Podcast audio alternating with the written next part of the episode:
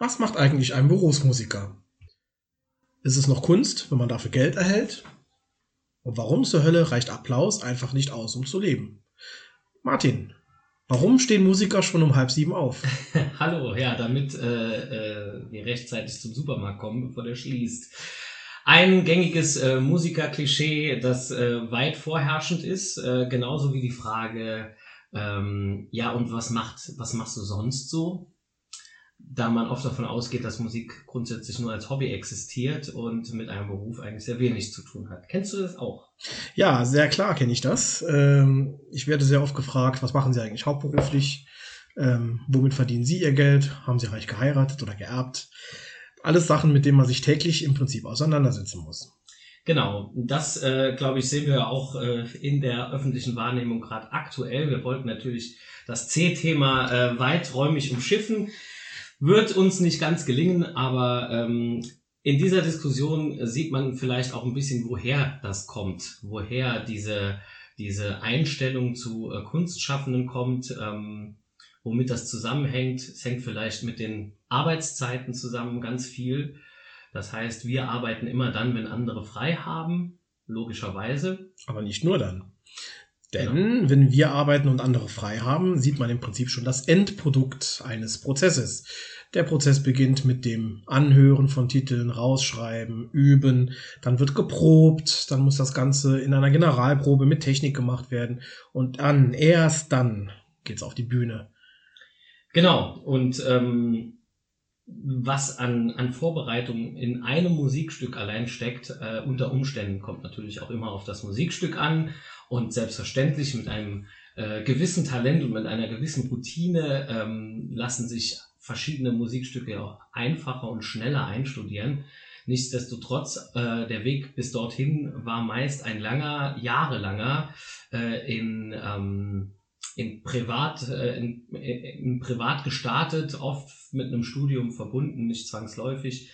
Ähm, und dieser lange Weg, der wird einfach quasi beim Auftritt völlig verschwiegen, wenn man so will. Das ist als gegeben gesetzt. Genau, also wenn man dann vom Veranstalter hört, ja, für die zwei Stunden Arbeit, die ihr habt, verdient er ordentlich Geld. Ja, das ist natürlich eine Milchmädchenrechnung, wie es so schön heißt, ne? Genau, es ist eigentlich nichts anderes als ein, eine Investition in eine Firma. Man investiert erstmal eine ganze, ganze Weile, bis die äh, Firma zum ersten Mal Gewinn abwirft. Und auch dann äh, gibt's dort äh, ähnliche Regeln, wenn man es über einen gewissen Zeitraum geschafft hat, dann hat man auch hier quasi ein Wirtschaftsunternehmen, das äh, funktioniert. Und bis dahin, die ersten fünf bis zehn Jahre sind meistens Klinkenputzen, ähm, ja, was beiseite legen, wenn das denn möglich ist, neu investieren in Material etc. pp. Also es ist nichts anderes als in der freien Wirtschaft, in jeder, äh, in jedem kleinen bis mittelständischen Betrieb. Ja, und damit kommen wir auch schon zur Frage, wie wird man eigentlich Berufsmusiker? Da gibt es durchaus verschiedene Ansätze. Ähm, es gibt den so, Ansatz. Hier im Raum gibt's schon ja, verschiedene Ansätze. Genau, hier haben wir zwei völlig verschiedene Werdegänge und auch ähm, ja, ähm, Arbeitsherangehensweisen, nennen wir es mal so.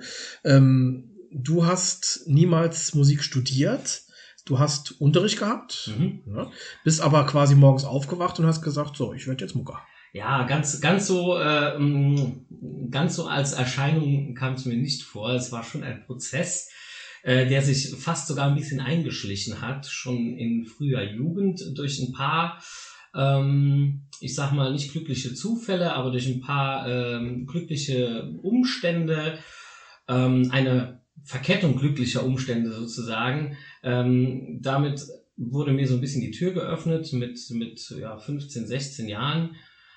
Ähm, zu dem Zeitpunkt war ich ja, ganz normal wie jeder andere 15-Jährige in der Schule und stand irgendwann äh, mit 16 im 10. Schuljahr vor der Entscheidung, äh, was, wie geht's denn jetzt weiter? Ich hatte von meiner schulischen Leistung her die Befähigung durchaus, äh, das Gymnasium zu besuchen, war aber wenig ambitioniert. Also bin ich auf eine äh, Gemeinschaftsschule oder damals noch Gesamtschule gegangen Und da blieben mir alle Möglichkeiten offen, bis äh, entweder bis zum mittleren, bis zur mittleren Reife oder später halt bis zum Abitur, je nach Aktenlage. Ja, und mit 16 war ich so perspektivlos, um, dass ich äh, geschwankt habe, eine Ausbildung bei der Polizei zu machen, ähm, bis hin zu zu den absurdesten Studiengängen, die mir vorgeschwebt sind. Und ähm, und dann habe ich mich zum ersten Mal von der Schule quasi abgewandt zugunsten eines Projektes in Luxemburg. Also so hat das bei mir angefangen. Meine Gesangslehrerin hatte ein, ähm, ein Angebot für ein Vorsingen für Absolvierte, äh, für, für Absolventen der Musikhochschule im Bereich Operngesang. Und ich war da als 16-jähriger Stöpken quasi da einfach mal, habe mich gemeldet und habe mitgemacht. Und zu aller äh, Überraschung bin ich dort dann auch direkt genommen worden. Und so, das war mein erster Fuß quasi in der Tür eines Profis, ähm, der dafür auch eine Vergütung bekommt, der damit auch ein Geld verdient, wie der Österreicher sagt. Ähm, aber das war natürlich äh, nicht von jetzt auf gleich von 0 auf 100, sondern das war eben ein kleiner Teil und so hat's angefangen mit den ersten Gagen sozusagen. Ja, bei mir angefangen? Es war so ähnlich, sage ich jetzt mal. Also äh, angefangen mit Schlagzeug habe ich ja, da war ich ja relativ alt schon, also mit 13 fast erst angefangen. Das ist ja, wenn man, wenn man manche Wunderkinder nimmt, ist das ja ein biblisches Alter nahezu. Man hört, dass äh, bestimmte Leute mit vier Jahren schon alles an die Wand gespielt ja. haben. Äh, Dennis Chambers lässt grüßen. Tony Royster Jr. Ja, genau, und Konsorten. Ähm, ja, und äh, es ging eigentlich sehr schnell. Nach ungefähr anderthalb Jahren hat mein damaliger Lehrer schon gefragt, ja, da gibt's äh, ein paar Jungs, die suchen einen Schlagzeuger. Das ist so Schülerbandmäßig. Und das war lustigerweise gerade mal zwei Straßen von uns entfernt. Ähm, ich bin dahin zum Vorspielen und die haben gesagt, ja, schön, dass man Schlagzeuger wenigstens zwei Minuten lang den Beat halten kann und so. also äh, die, die, äh, ich sag mal, die Messlatte des vorherigen Drummers war nicht besonders hochgelegt worden, ähm, weil ich ja auch erst anderthalb Jahre gespielt habe. Also so viel ging ja bei mir auch noch nicht. Und nach weiteren zwei Jahren hat dann wieder mein Lehrer angeklopft und hat gesagt, ja, ich sehe, du bist bereit für den nächsten Schritt. Hier sind ein paar Jungs, die machen professionell Musik. Hast du mal Lust davor zu spielen? Und so habe ich dann mit 16 Jahren bei meiner ersten, ich sag mal, mindestens semi-professionell, wenn nicht sogar professionellen Band vorgespielt und habe zu meiner Verwunderung auch den Job bekommen und habe im Endeffekt 23 Jahre mit den Jungs gespielt. Äh, von Hochzeiten über Karneval, Stadtfest, Open Air, Firmenfeier, da war alles dabei und habe dann mit 16 damals schon Geld verdient. Wenn ich da mal kurz dazwischenhaken darf. Ähm, vielleicht versuchen wir es mal mit einer Definition für professionell Musik machen. Weil ich glaube, hier gibt's schon äh, ganz viele äh, Eckpunkte oder, oder ähm, Anstoßpunkte, wo man, wo auch Musiker untereinander sich absolut nicht einig sind. Also wenn ich den äh, geneigten Opernsänger frage, äh, der wird mir klischeebehaftet natürlich ein bisschen mit Ironie im Unterton, äh, wird er mir sagen, äh, professionelle, äh, professioneller Gesang gibt's eigentlich nur an der Oper. Ähm, aber ich weiß natürlich auch, dass nicht alle Opernsänger das so sehen, aber das ist ein gängiges Klischee, das natürlich auch von irgendwoher kommt. Ähm, in meiner Persön ich habe mir sehr viele Gedanken um diese Frage schon gemacht. Ab wann wird's professionell? Beziehungsweise wenn Kollegen sagen, das ist aber unprofessionell, was du da tust. Ähm, das hört man hin und wieder auch mal untereinander. Da äh, stellen sich bei mir immer die Nackenhaare hoch, wenn ich das Wort professionell höre. Denn in meiner, in meiner Sicht der Dinge würde ich sagen, dass Professionalität in erster Linie mal äh, nur aussagt, dass man dafür Geld bekommt, dass man dafür entlohnt wird in irgendeiner Form. Es muss nicht unbedingt Geld sein, es gibt ja auch andere Möglichkeiten. Ähm, aber erstmal, man erhält eine Leistung und äh, man, man gibt eine Leistung und erhält dafür eine Vergütung. Das ist für mich die Definition von professionell. Äh, erstmal nichts anderes. Das hat erstmal mit Können nur indirekt was zu tun und ähm, vor allen Dingen ist es äh, überhaupt kein Qualitätsmerkmal, wenn jemand Profimusiker ist. Erst einmal. ja, es gibt ja schließlich auch Fliesenleger, die professionell arbeiten, aber alles andere als professionelle genau, Arbeit hinterlassen. Genau. Und gerade wenn man in der heutigen Zeit schaut, wie äh, wertvoll ein Handwerker geworden ist, der nach Hause kommt, kann man sich auch denken, dass es dort auf dem Markt natürlich auch den einen oder anderen gibt, der sich denkt, oh, der Markt ist groß, dann nehme ich mir einen Teil davon mit, auch wenn ich das nicht wirklich gelernt habe. Ich habe daheim doch schon mal, äh, ich habe das daheim doch schon mal gemacht. Und da sind wir eigentlich genau äh, beim Musikerdasein, dass äh, wenn jemand schon mal irgendwo bei jemandem gesungen hat und das zwei oder dreimal gemacht hat, ähm, kann man in der Regel noch nicht von einem Profi sprechen, auch wenn er dafür schon Geld bekommen hat. Aber ähm, man kann, wenn man einen Profimusiker bucht, eher davon ausgehen, dass bei einem äh, bei jemandem, der das seit Jahren und ausschließlich als Tagesbeschäftigung macht, dass er einfach mehr Routine hat und entsprechend natürlich auch mehr Können hat. Aber per se ist der Ausdruck Professional, Professionalität äh, nichts anderes als äh, der Unterschied, wie es bei Hobbyhandwerkern und bei Profihandwerkern ist. Ja, ich gehe sogar noch einen Schritt weiter. Es gibt ja auch genug, in Anführungsstrichen, Amateure, die aber so gut sind auf ihrem Instrument oder beim Gesang oder sonst wo, dass man ihnen im Prinzip professionelle Leistungen bescheinigen kann. Und daher sehe ich den Beruf Profimusiker immer als eine Mischung aus beidem. Sowohl dafür sich entlohnen lassen, regelmäßig, als auch sein Handwerk verstehen und das gut machen. Ja, es ist ähnlich wie, wie beim Bäcker um die Ecke. Wenn egal ob der Bäcker das gelernt hat oder nicht, wahrscheinlich um einen Betrieb zu eröffnen, muss er es gelernt haben. Ähm, ob die Brötchen dann nachher lecker schmecken, ob das Brot äh, durchgebacken ist, das entscheidet letzten Endes der Kunde. Und ähm, genauso ist es bei uns eigentlich auch. Also man, man wird es nur sehr selten schaffen, davon leben zu können, wenn man seine Arbeit nicht gut macht. Dafür ist gerade hier bei uns im Saarland und in der Region Salolux äh, angrenzendes Frankreich und Luxemburg, ähm, ist ist die, die Dichte an guten Musikern, und ich sage ganz deutlich guten Musikern, und damit schließe ich alle Amateure, Semi-Profis und Profis mit ein, die Dichte ist einfach so hoch, dass man es sich überhaupt nicht erlauben kann, äh, dort äh, zu sagen, ich bin Profi, ohne es zu sein. Ähm, wie, wie würdest du denn sagen, wo ist denn der für den potenziellen Kunden der Unterschied zwischen Profis und Amateuren. Hm. Und auch hier möchte ich sagen, Amateure ist nicht wertend gemeint, sondern einfach nur äh, aus besagtem Maßstab. Ja, das ist eine schwierige Frage. Hm. Also als wenn ich jetzt Veranstalter bin und mir beispielsweise für ein Fest eine Band suche. Das erste, was ich mache, ich gucke, wenn ich ein paar Bands, meistens googelt man ja, ne, wer ist hier so aktiv im Moment und dann findet man meistens ein paar nette Websites und auf denen stehen in der Regel Rezensionen drauf oder Referenzen. Und das wäre für mich als Veranstalter der erste Punkt.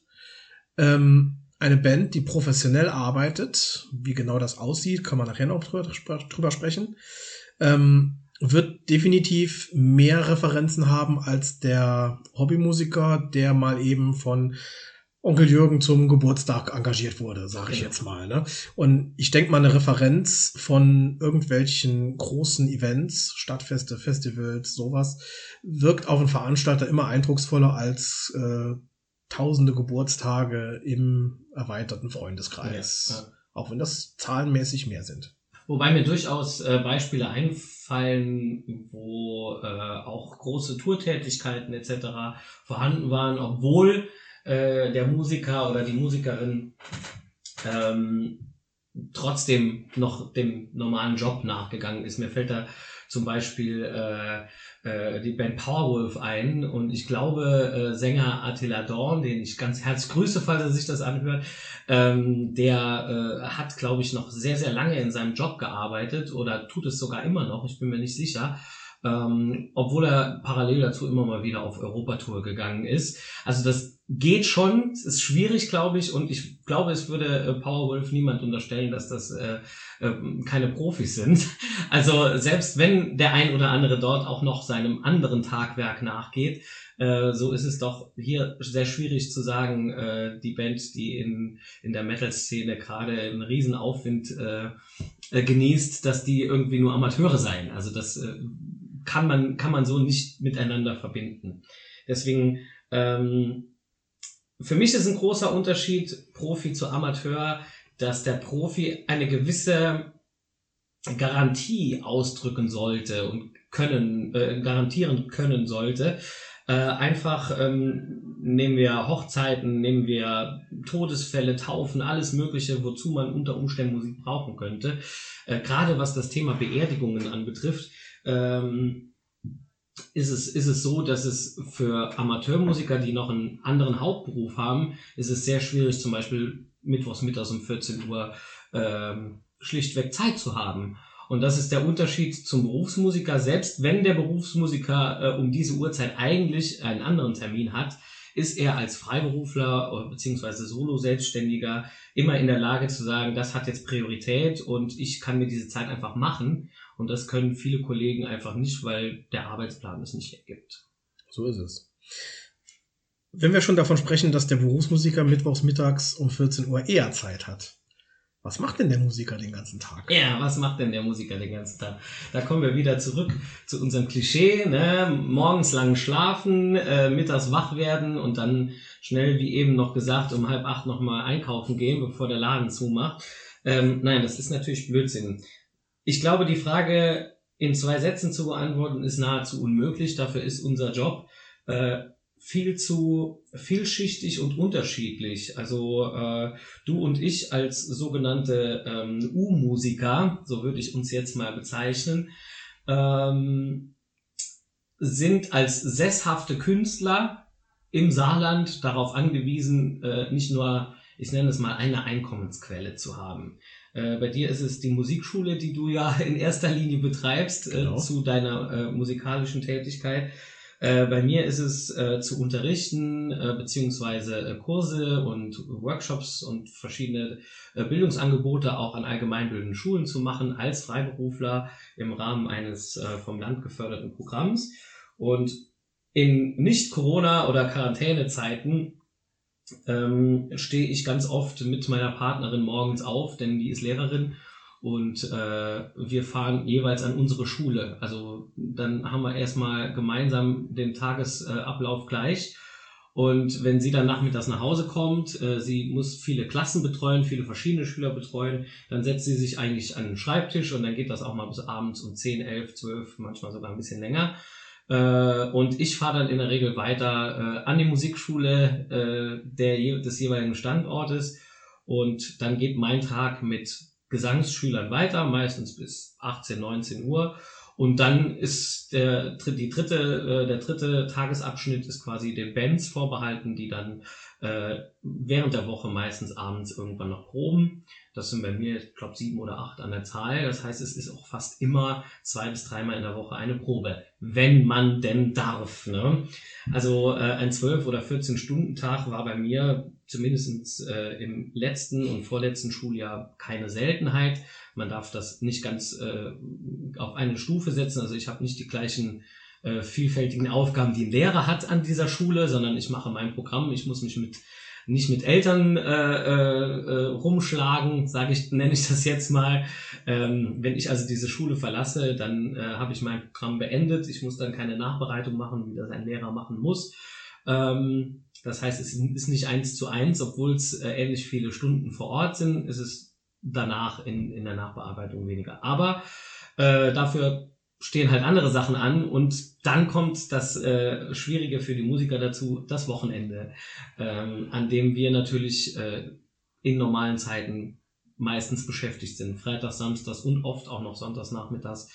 Ähm, was äh, unseren Geldbeutel dann freut, aber was natürlich unsere Familien eher äh, selten freut, denn wir haben keinen Tag dazwischen irgendwo. Genau. Es läuft eigentlich auf einen 24-7-Job hinaus.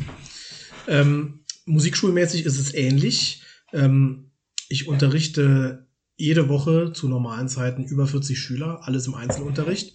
Das läuft an viereinhalb Tagen in der Woche durch. Und dann kommt ja noch die ganze Verwaltung der Musikschule dazu, was auch nicht wenig ist, bei knapp 300 Schülern an fünf Standorten verteilt. Was ein Grund wäre für mich, keine Musikschule zu eröffnen. Aber das habe ich mir so ausgesucht. Ne? Ähm, du kannst das ja auch gut. Ja, aber ja. ich bin da auch reingewachsen. Ne? Also jetzt sind wir wieder beim, beim Thema Ausbildung. Äh, auch als studierter Musiker hat mir niemand erklärt, wie das zum Beispiel mit der Buchhaltung funktioniert. Das kommt alles hinterher. Äh, ich weiß nicht, wie viele Stunden ich beim Steuerberater gesessen habe und mir Sachen anhören durfte, äh, wie ich das jetzt gemeint habe und was das soll und äh, was ich da für einen Mist fabriziert habe. Ja, ich weiß es halt nicht besser, beziehungsweise damals wusste ich es halt nicht besser. Und es ist heute immer noch so. Ich lerne heute immer noch dazu. Vor kurzem kam wieder Post vom Finanzamt. Das musste ich mir erstmal übersetzen lassen auf, ja, auf Musikerdeutsch, ja. dass ich es auch verstehe. Ähm, es war nichts Schlimmes. Es ist halt einfach eine formal juristische Sache gewesen. Gar nichts Schlimmes. Aber wenn man Post vom Finanzamt kriegt und das ist nicht der, das äh, braune Papier mit den Bescheiden und so, sondern ein weißes Papier, wo sie irgendwas von dir wollen, dann äh, fängt automatisch mittlerweile der Puls an. So ähnlich wie wenn man an der Ampel steht und die Polizei fährt neben einen, ja. obwohl man nichts gemacht hat, obwohl man ange angeschnallt ist, man checkt direkt alles, man hat direkt ein schlechtes Gewissen. Und der Puls geht hoch. Genau, ja. und das hängt auch damit zusammen, dass wir natürlich, äh, und das bezieht sich nicht nur auf unseren Beruf, das hat ja mal eine Studentin, ich glaube im Saarländischen Rundfunk sogar, äh, sehr schön formuliert. Da hat gesagt, ich kann äh, eine, eine literarische Abhandlung in drei Sprachen schreiben, aber ich weiß nicht, wie meine Waschmaschine funktioniert. Und das trifft es eigentlich ganz gut. Äh, dieser Beruf ist auch kein Ausbildungsberuf in dem Sinne, denn äh, ja, man muss sein eigenes Business machen, ohne jegliche Vorkenntnisse. Und wenn Sie den einen oder anderen Musiker oder Künstler kennen, werden Sie feststellen, dass die wenigsten davon äh, schon mal in einem äh, Bürojob gearbeitet haben, sondern äh, meistens ist, sind, sind diese äh, äh, Typen an Menschen genau das Gegenteil von einem Bürojob. Nämlich man will raus, man will auf Tour, man will mit Leuten, man will Leute treffen, man will Menschen begeistern, wie auch immer. Und das äh, geht sehr, sehr schwer nur aus dem heimischen Büro heraus. Genau. Dann muss man halt nach der Uni kurzzeitig in einem Café jobben. Zum Beispiel. Das bietet sich übrigens auch perfekt an, weil das ist in der Regel vormittags und nachmittags haben ja die Schüler erst Zeit für Unterricht. Genau. Das ist noch so ein Ding. Also äh, zu sagen, ah ja, ihr, ihr könnt ja ausschlafen, warum, warum beschwert ihr euch? Das heißt, wir können aber auch erst äh, ab, ab 14, 15 Uhr anfangen zu arbeiten. Das ist auch noch ein, ein wichtiger Unterschied. Äh, wir haben quasi gezwungenermaßen eine Spätschicht. Oder noch krasser gesagt, wir haben eigentlich immer Doppelschicht. Täglich. Ja. Also das, was wir alleine machen können, passiert dann quasi vormittags oder bis zum Nachmittag. Und alles, äh, was über äh, Zwischenmenschlichkeit und äh, äh, äh, Interaktion geht, geht dann nachmittags und dann, wenn, gerade hier im Saarland ist es auch eine besondere Situation, wenn die Bands proben, wenn die Formationen proben, dann äh, ist das immer eigentlich ein Mix aus Profis und Semi-Profis und deswegen bleibt dafür nur äh, der späte, späte Nachmittag oder der Abend oder sogar der späte Abend. Genau so ist es. Wo siehst du denn Gefahren oder Fallen, wenn man, wenn man jetzt sagt, okay, ich, ich setze alles auf eine Karte, ich werde Berufsmusiker, ich nehme mich auch voll rein. Wo kann man ganz böse auf die Schnauze fallen? Also ich glaube, äh, ganz allgemein gesagt, äh, ist es das gleiche Risiko, äh, dass ein jeder Selbstständige hat, in welcher Richtung auch immer. Ich erinnere mich an die Entscheidung, denn ich habe eben so erzählt aus der Zeit, als ich 16 war und so. Das waren Sachen, ich habe aber äh, bei meinen Eltern gewohnt, äh, ich hatte ein, sanftes Ruhekissen, ich musste mich um Dinge wie Mieten, äh, äh, irgendwelche äh, Kosten, äh, musste ich mich gar nicht kümmern. Ich musste nur noch mich darum kümmern, mein Auto zu finanzieren und äh, zu essen und zu trinken gab es zu Hause eigentlich genug. Ähm, aber es gab dann irgendwann die Zeit, äh, in in der ich dann auch studiert habe. Ich habe Philosophie und Politikwissenschaften sehr lange und äh, durchaus erfolglos studiert.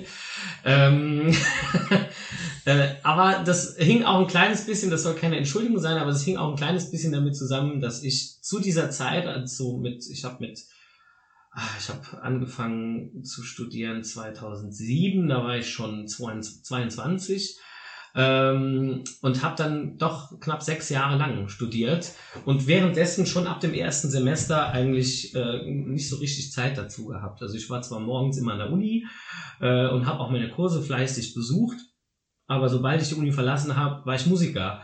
und äh, bin direkt zu meinen Schülern gefahren, denn das war ja dann nachmittags und dann ging der Plan eigentlich so wie heute, nur dass ich halt zur Uni gefahren bin und nicht unterrichtet habe irgendwo oder meine Sachen vorbereitet habe irgendwo. Und ähm, das ging eine ganze Weile, eben über diese sechs Jahre so. Und meine damalige Partnerin ähm, hat damals sich den Wunsch erfüllt, auch zu studieren. Und so waren wir zwei Studenten äh, mit einer gemeinsamen Wohnung, die finanziert werden sollte. Und dann kam dann äh, äh, noch der Nachwuchs dazu. Der war zwar nicht geplant, aber er war auch nicht ungeplant. Das führt jetzt zu weit. Jedenfalls gab es bei uns die Situation, wir haben zwei Studenten und ein äh, Kind, das unterwegs ist. Ähm, das funktioniert nicht. Das ist äh, finanziell nicht tragbar. Und ähm, dann haben wir uns beide mal auf unsere Sachen geschaut und dann haben wir gesagt, du fängst gerade erst an, da ist noch Hoffnung. Ich bin schon so lange dran und bin immer noch nicht bei der Zwischenprüfung. Ähm, das ist bei mir so ein kleines Fass ohne Boden. Ich kann nicht richtig voll arbeiten, weil ich noch studieren muss und ich kann nicht richtig studieren, weil ich noch arbeiten muss. Deswegen habe ich dann auch in vielen Gesprächen mit Freunden, unter anderem auch hier mit, mit dem Shorty, ich erinnere mich noch ein, an ein Gespräch mit äh, Shorty im Varnish, ein Bandkollege, ähm, und wir haben wirklich stundenlang geredet und irgendwann kam von ihm der Satz, du, sagte, ich hatte damals mit meinem Geschäft genau dieselbe Entscheidung. Ähm, übernehme ich jetzt oder gehe ich auf Nummer sicher und lasse mich wieder irgendwo anstellen? Und ich habe es dann einfach mal gemacht und ich habe es nie bereut. Und du packst das auch. Du bist gut in deinem Job. Äh, äh, du hast schon eine Grundlage. Du fängst nicht bei Null an. Warum also nicht? Äh, du musst einfach in den sauren Apfel beißen und das Risiko eingehen. Weil was hast du zu verlieren? Und das war für mich einer der großen Steine des Anstoßes, dann zu sagen, okay, Studium wird beendet, äh, ohne Abschluss, aber äh, beendet. Und dann heißt es dann erstmal den Plan vollkriegen, dass man eben einen Fulltime-Job hat, von dem man auch einigermaßen leben kann. Und so hat das dann quasi, äh, das war der Tag der Entscheidung, wo ich gesagt habe, jetzt exmatrikuliere ich mich. Und ab dort war ich halt dann, ja, im Hauptberuf Musiker. Genau, das ist bei mir ähnlich gewesen. Ich habe ja dann Musik studiert tatsächlich, habe während der Uni, ich habe ja in, in Freiburg und Düsseldorf studiert, musste immer pendeln, jede Woche. Weil ich hatte hier Schüler, ich hatte hier meine Band, mit der ich Geld verdient habe und bin jede Woche nach Freiburg und wieder zurück oder später nach Düsseldorf und wieder zurück. Das war anstrengend, das waren fünfeinhalb sehr intensive Jahre, aber waren auch Jahre, die ich nicht missen möchte. Ja, äh, zumal gerade in Freiburg und auch in Düsseldorf ein bisschen habe ich dann oft gesehen, wie man es eben nicht machen sollte. Ähm, will jetzt niemandem zu nahe treten, aber ich habe doch einige Kommilitonen gesehen, die lange, lange, lange nach ihrem Abschluss noch auf Nebenjobs angewiesen waren, weil das Telefon nicht klingeln wollte, um es mal spitz auszudrücken. Ne? Also es reicht einfach nicht zu sagen, hier bin ich und äh, dann ruft mich an, ich spiele euch die schönsten Sachen, ich zeige euch ganz toll, wie man irgendwas spielt. Das reicht nicht. Man muss tatsächlich offensiv rausgehen, gerade am Anfang. Ich erinnere mich noch, ich habe am Anfang ganz oft Kleinanzeigen geschaltet. Die waren preislich erschwinglich, aber waren total effektiv. Ähm, das war damals in der Saarbrücker Zeitung ein Spezialangebot. Du warst halt saarlandweit vertreten mit deiner Kleinanzeige. Die hat zwar Geld gekostet, weil sie halt gewerblich war, aber ich habe entsprechend saarlandweit Schüler bekommen. Jetzt fragt man sich natürlich ja, was bringt dir das, wenn du quer durchs Laden gucken musst, um deine Schüler zu unterrichten? Genau.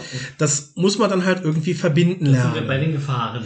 Bei den Gefahren, ganz genau. Man verzettelt sich. Es lohnt nicht für einen Schüler einmal quer durchs Land zu fahren. Und selbst wenn der 90 Minuten macht, das rentiert sich einfach nicht. Du sitzt länger im Auto, als du unterrichtest, kann nicht funktionieren. Ähm, aber es wurde ja deswegen auch immer mehr, weil ich gelernt habe, wie man das sinnvoll verknüpft. Also ich habe mir wirklich Routen geplant, dass ich wirklich nie mehr als 10, 15 Minuten zwischen meinen Schülern im Auto sitzen musste. Ähm, natürlich sagt man jetzt ja, noch effektiver wäre es ja gewesen, die Schüler kommen zu dir. Klar. Da bin ich heute. Ne, heute kommen sie alle zu mir, hm, die Musikschule. Das ist natürlich viel effizienter, weil ich mehr Schüler annehmen kann und wesentlich weniger Fahrtkosten habe, weniger Stress. Also ich weiß nicht, wie oft ich im Auto fast explodiert bin, weil auf dem Weg sowieso schon spät dran und plötzlich meint jemand, er müsste vor dir anhalten, weil er, keine Ahnung, sein Auto gerade geschrottet hat oder so. das, das kostet Nerven und ich habe auch immer mehr gemerkt, das zehrt so dermaßen an den Nerven, dass mir der Schlaf nachts fehlt. Das war ganz schön krass. Das ist interessant. Also gerade das, äh, das Ding mit dem, mit dem Fahren, gut, vielleicht bin ich da auch ein Sonderfall. Äh, ich fahre unheimlich gerne Auto, weil das für mich immer die Pause ist. Das hängt aber auch so ein bisschen mit zusammen, dass das so der gemeinsame Nenner zwischen den verschiedenen Bereichen des Berufes ist. Ist. Also äh, wenn ich von der Schule nach Hause fahre, bin ich meistens, weil ich fahre im ganzen Nordsaarland an verschiedene Schulen. Deswegen bin ich zu regulären Zeiten auch mal 600 bis 800 Kilometer pro Woche unterwegs obwohl meine Strecken nie länger als 30 oder 35 Kilometer sind. Äh, das heißt, jeden Tag sind es zwei oder dreimal 30 Kilometer. Und äh, ja, und das läppert sich dann natürlich. Und das sind aber immer, ist immer die halbe Stunde, die ich zum lauten Musik hören äh, nutzen kann, zum Üben benutzen kann, zum Telefonieren, zum Schreiben und so weiter. Das heißt, diese Zeit ist ganz, ganz wichtig. Und ähm, das ist ein ganzer Arbeitstag im Auto pro Woche. Aber das ist auch dieser Arbeitstag, den man braucht, um sich nochmal neu zu sortieren. So ist es bei mir zumindest. Aber natürlich und das haben wir ja auch schon äh, zusammen quasi versucht zu managen, äh, sind natürlich so viele Schüler an einem Standort wie möglich das, das Beste und das Ökonomischste. Ähm, aber ja, die Fallen liegen einfach da drin, dass man, egal ob das einem Spaß macht oder nicht, dass man äh, die Effizienz aus dem, aus dem Auge verliert. Auch ein, glaube ich, klischeebehaftetes Musikerproblem. Ja, ähm, das wollte ich noch einwerfen, verstehe mich nicht falsch, ich fahre auch für mein Leben gern Auto. ich habe, äh, nachdem ich viereinhalb Jahre jede Woche nach Freiburg geguckt bin, habe ich tatsächlich gesagt, so nach Düsseldorf fahre ich jetzt immer mit dem Zug. Das hat mich nach einem halben Jahr so dermaßen aufgeregt, dass ich wieder aufs Auto umgestiegen bin und äh, tatsächlich meine Fahrzeit pro Strecke um fast zwei Stunden reduzieren konnte das läppert sich jede Woche. Ich erinnere mich halt, als wir an die Uni, als ich an die Uni gefahren bin. Ich habe in Merzig gewohnt, also an einem Ort, in dem eigentlich ein ganz gut befahrener Bahnhof ist und in dem alle halbe Stunde nach Trier, wo ich studiert habe, äh, ein Zug fährt. Das Problem war, ich habe am falschen Ende von Merzig gewohnt und habe in der Rush Hour, wenn ich um 10 Uhr eine Vorlesung hatte, musste ich um kurz nach 8 mit dem Zug fahren, weil genau in der Stunde zwischen 8 und 9 ist natürlich kein Zug gefahren.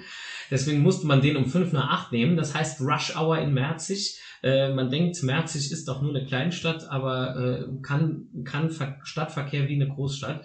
Das heißt, ich habe locker mal eine halbe, manchmal sogar 40 Minuten, eine halbe Stunde bis 40 Minuten gebraucht, vom einen Ende nach Merzig, vom einen Ende Merzig bis zum anderen Ende zu fahren. Und ähm, 50 Minuten habe ich gebraucht bis zur Uni mit dem Auto, wenn ich einfach rechts abgebogen bin, statt links Richtung Bahnhof. Also, äh, wenn um 10 Uhr Vorlesung war, war ja klar, dass ich nicht um 7 Uhr aufstehen will, sondern halt eben um, um äh, halb neun oder so. Äh, fallen und Gefahren sehe ich dann irgendwie auch gerade darin, dass man eben sagt, ach komm, den Weg mache ich jetzt noch, den Weg mache ich jetzt noch. Ich habe es natürlich später an der äh, Abrechnung meiner Spritkosten gemerkt, dass äh, es eben nicht nur der Zeitfaktor ist, der eine Rolle spielt, sondern eben natürlich auch ein finanzieller Faktor ist, den man eben gerne mal aus dem Blick verliert, wenn man keine kaufmännische Grundlagen hat. Genau. Das wäre jetzt auch mein Einwurf gewesen. Wir haben uns ein bisschen aufs Auto jetzt versteift. Ja. Äh, äh, den, ich, ich sehe bei ganz vielen Musikern oft die Gefahr, dass Sachen komplett ausgeblendet werden, wie zum Beispiel Buchhaltung, Steuererklärung etc. oder bestimmte Versicherungen. Ähm, da sollte man sich auf jeden Fall mal beraten lassen. Und wenn es nur eine Grundberatung ist, die nicht viel kostet, aber man kann dort auch, ähm, ja, also ich sag's noch mal, böse auf die Schnauze fallen. Ähm, bestes Beispiel, die meisten Musiklehrer, die sich dann gerade selbstständig machen, die arbeiten als sogenannter Kleinunternehmer. Ne? Heißt dann nach Paragraph, oh, ich glaube vier irgendwas, äh, Umsatzsteuergesetz ist man bis 22.500 Euro jährlich von der Umsatzsteuer befreit. Jetzt rutscht man plötzlich in einem Jahr drüber und kriegt dann irgendwann Post vom Finanzamt und sagt so, bitte für alles jetzt 19 Prozent abführen. Und dann hat man ein Problem, weil man nicht Umsatz plus hat, sondern 20 Prozent weniger. Und das reicht dann in der Regel nicht mehr aus, um den Lebensunterhalt zu finanzieren. Und das ist dann oft der Punkt, wo viele ihre Selbstständigkeit direkt wieder aufgeben. Halte ich für eine der größten Gefahren. Ja, muss natürlich nicht sein, äh, aber es erfahrungsgemäß, wenn man mit Musikern redet, ist das mit der größte Stolperstein. Ja, klar, und man kann auch nicht so einfach zurück. Das ist, glaube ich, muss man, muss man erwähnen. Das war mir äh, nicht klar dass wenn man einmal äh, Steuer abgeführt hat, dass man dann nicht einfach sagen kann, ah ja, im nächsten Jahr, im letzten Jahr habe ich aber weniger verdient und jetzt mache ich einfach wieder ohne. Das sind solche äh, Sachen, die muss man sich selbst äh, herleiten beziehungsweise sagen lassen oder eben äh, erklären lassen. Äh, da sehe ich eine ganz, ganz große Gefahr drin, dass man einfach äh, sagt, komm, als Musiker verdiene ich ja eh nicht so viel. Dann auch, äh, man lacht darüber, man hat es auch gesehen in der jüngsten Diskussion, dass selbst in der Politik äh, unter äh, Generalsekretären von großen Volksparteien nicht immer der Unterschied zwischen Umsatz und Verdienst klar ist. Äh, das haben wir sehr, sehr deutlich gesehen und dann, das ist, glaube ich, in unserer Branche auch oft nicht anders, dass man Umsatz mit Verdienst verwechselt ähm, wenn man unsere Kosten abzieht, die wir haben, dann äh, ist der Umsatz und der Verdienst sind das ganz unterschiedliche Zahlen. auch von der Steuer mal abgesehen, also ganz abgesehen von der Steuer. Ähm, ist es, ist es, äh, ist das auch eine große Gefahr, dass man das aus dem Blick verliert, auch so ein bisschen. Genau. Der, Gerade jetzt zu der Zeit. Und der größte Kampf ist am Anfang tatsächlich, dass man den Verdienst nicht ins Negative abrutschen lässt. Das ja. ist nämlich meistens am Anfang bei Selbstständigkeit oft so. Meistens oft. Meistens oft meistens wegen echter Notwendigkeiten. Also äh, wir stellen uns vor, jemand ist Keyboarder oder, oder Schlagzeuger vielleicht. Beim Schlagzeug ist das vielleicht noch ein bisschen einfacher zu kompensieren, wenn da mal ein Fell kaputt geht. Aber ich stelle mir jetzt einen Keyboarder vor, der vor zwei oder drei Jahren sich das neueste Modell gekauft hat für mehrere tausend Euro und dann fällt das Ding irgendwann aus und es muss zur Reparatur. Und dann stellt derjenige fest, das ist wie beim, sind mal wieder beim Autovergleich, aber vom Prinzip her ist es genau das Gleiche. Man stellt fest, ah, da ist eine Reparatur von 200, 300 Euro drin, Garantie ist gerade abgelaufen. Ähm, auf einmal muss man diese Investition machen, denn man kann ohne das Instrument natürlich nicht arbeiten. Und schon ist man drin, schon ist man reingetappt in die Falle. Äh, als Sänger habe ich es da ein bisschen leichter, was die, äh, was die Instrumente betrifft.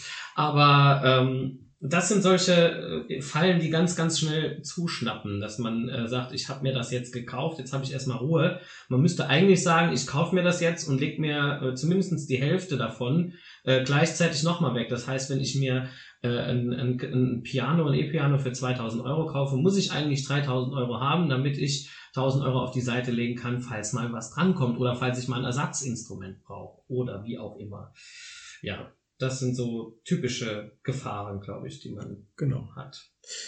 Bleibt unterm Strich die Frage, lohnt sich das denn alles überhaupt? Ja, das ist die Frage, äh, wo fängt es an, sich zu lohnen? Also, äh, was ist das Ziel?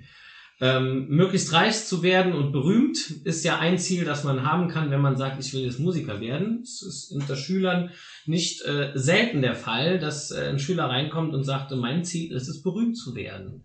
Und ähm, ich versuche dann immer so ein bisschen den Wind aus den Segeln zu holen, versuche es nicht auszuschließen, dass das passiert. Das sehen wir viel zu oft, gerade in der heutigen Zeit, wo wir ganz leicht etwas veröffentlichen können ähm, sehen wir oft, dass äh, Berühmtsein heute gar nicht mehr so schwierig ist wie früher.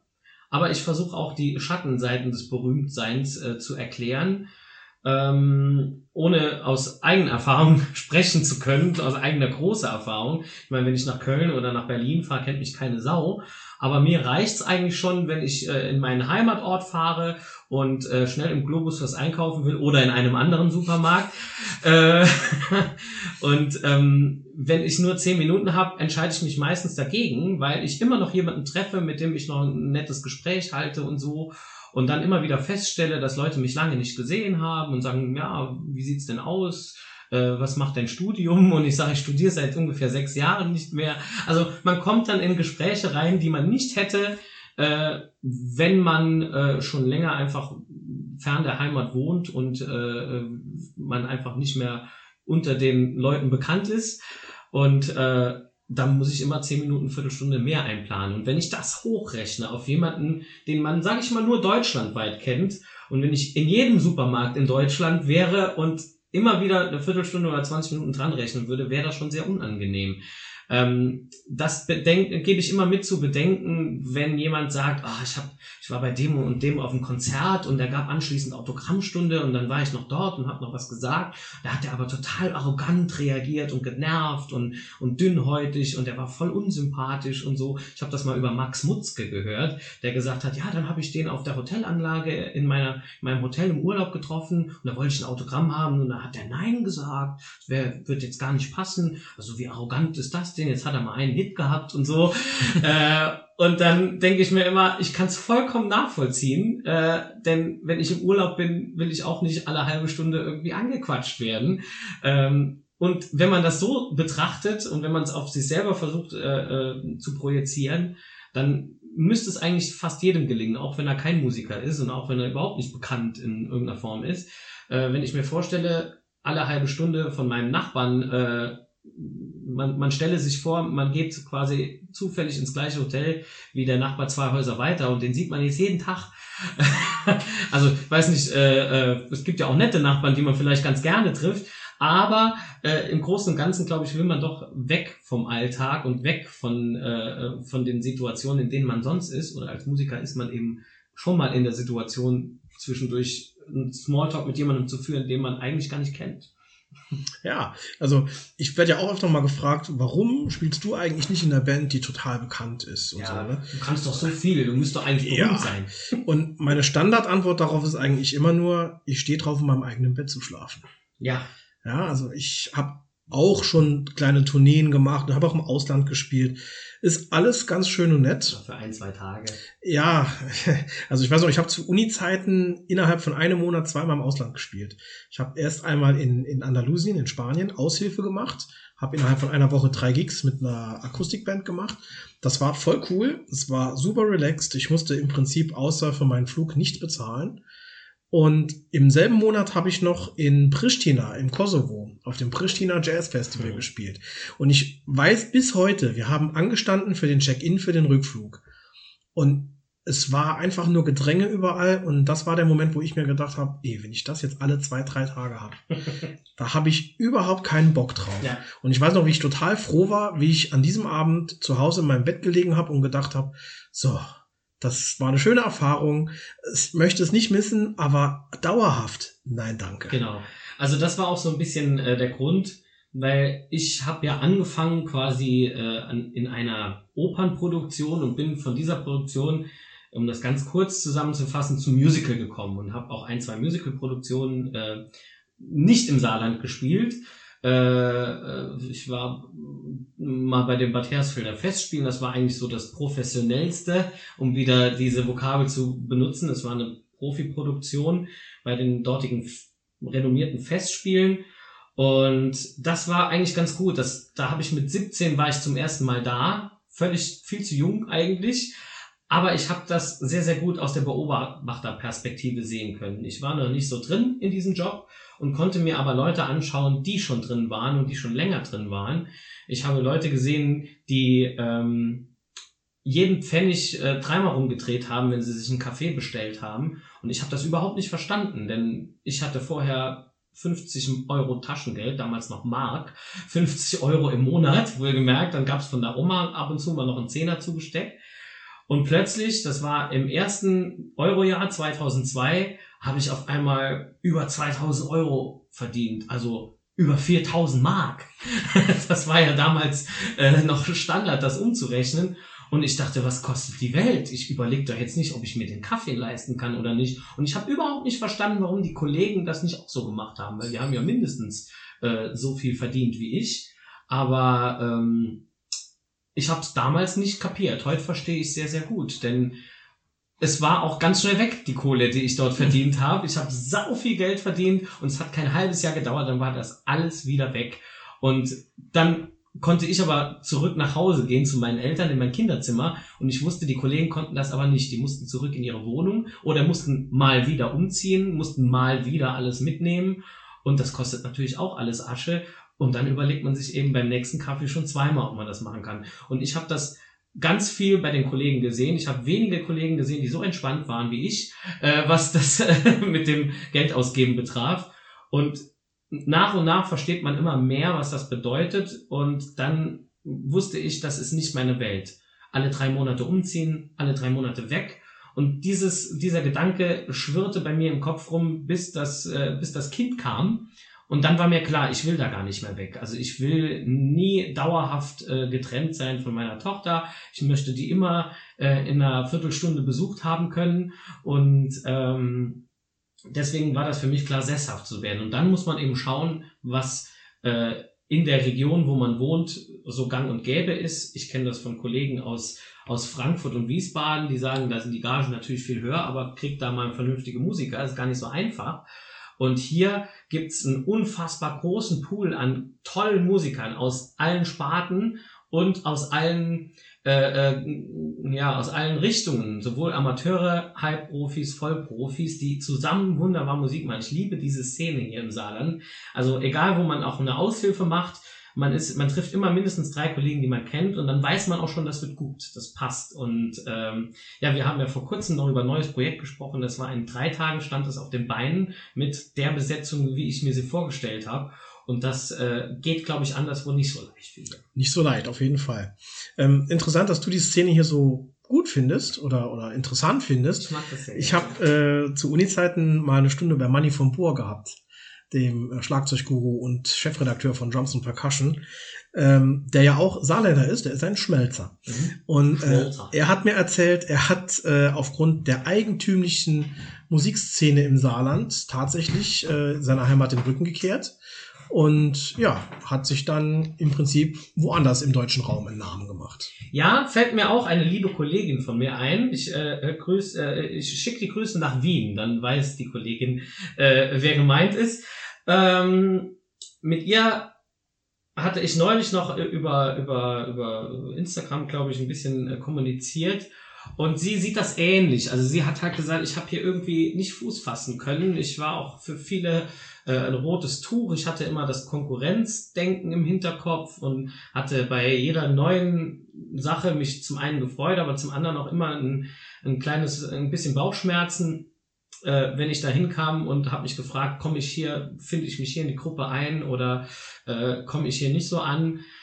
Das äh, habe ich auch schon gehört. Dass, äh, das, ja, dann kommt man nicht mehr raus. Wenn man einmal in so einem Strudel drin ist und ich sag mal seinen Ruf hat, ich finde das ganz schrecklich, dann hat man den. Und dann wird's unangenehm, glaube ich. Dann ist, sind die ganzen Vorteile, von denen ich gesprochen habe, werden plötzlich zu, zum Nachteil, obwohl es derselbe Umstand ist kommt einfach nur auf die Betrachtungsweise an. Das ist auch durchaus zu kritisieren, glaube ich. Und ähm, in meiner Sparte Gesang habe ich es als äh, ähm, männlicher Teilnehmer wesentlich leichter. Ähm, das hat auch überhaupt nichts jetzt mit mit äh, mit Diskriminierung oder mit mit ja irgendwie äh, sowas zu tun. Es ist schlichtweg Angebot und Nachfrage. Es gibt unfassbar viele tolle Sängerinnen, äh, die mir sofort einfallen würden. Ich könnte für jede Musikrichtung, glaube ich, direkt drei Leute anrufen, die mir einfallen würden. Und es sind locker 50 Sängerinnen, die mir einfielen, äh, die ich in die verschiedensten Sparten stecken könnte, ohne äh, Zweifel zu haben, dass das nicht klappt da habe ich, da kann ich voll aus dem Vollen schöpfen. Wenn ich aber einen Kollegen suche, der mich vertreten kann, äh, dann kommt das je nach Musikrichtung auf sehr, sehr viel Arbeit, äh, kommt, ein, kommt auf einen zu, wenn man dann jemanden sucht. Weil es einfach nicht so viele Herren der Schöpfung äh, in diesem Metier gibt. Und deswegen teilen wir uns da einen wesentlich größeren Markt als die Damen die eben auch Profis, Semi-Profis und Amateure sind, aber alle unfassbar gut sind. Und äh, das ist natürlich ein Luxusproblem für, für, äh, für, für, die, für die Herren. Aber für die Damen ist das schon schwierig, was es auch natürlich unfair macht, weil hier als Sängerin äh, sich selbstständig zu machen, ist wesentlich schwerer als als männlicher Sänger, würde ich so als These wagen jetzt. Mhm. Damit haben wir wieder wunderbar den Bogen zu unserer Ausgangssituation bekommen. Was ist eigentlich ein Profi? Ähm, genau. Ja, Martin, sehr interessantes Gespräch mit dir. Ähm, ist schon vorbei. Es ist schon vorbei. Ähm, hast du vielleicht noch einen kleinen Musikerwitz zum Abschluss, um das Klischee nochmal zu befeuern? Oh Gott, äh, das hättest du mir vorher sagen sollen. Du kennst doch bestimmt noch irgendeinen ganz. Äh ja, ich, ich erzähle dir den, den mir neulich eine Kollegin erzählt hat. Wie wird man als Jazzmusiker Millionär? Oh, das ist schwierig. Man muss als Milliardär anfangen. Ach so, ja, okay.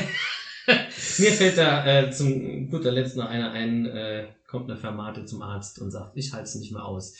Ich höre schon das, oh, der ist uralt, aber ich finde den immer noch mal klasse. Äh, fürs nächste Mal bereite ich mir einen vor. Ja, wunderbar. Dann vielen Dank für das Gespräch. Und Ich bedanke mich ebenfalls. Es ging viel zu schnell vorbei. Wir sollten über die Länge nochmal diskutieren. ja, Und äh, wir sind gespannt, was ihr als Feedback gebt. Äh, sagt ihr um Himmels Willen, das interessiert ja keinen, keinen Menschen? Oder sagt ihr gerne mehr davon? Und ähm, wir hätten noch ein paar Themen auf der langen Bank, die wir nicht aufschieben wollen. genau. Wenn es euch gefallen hat, erzählt's weiter. Wenn es euch nicht gefallen hat, erzählt's mir.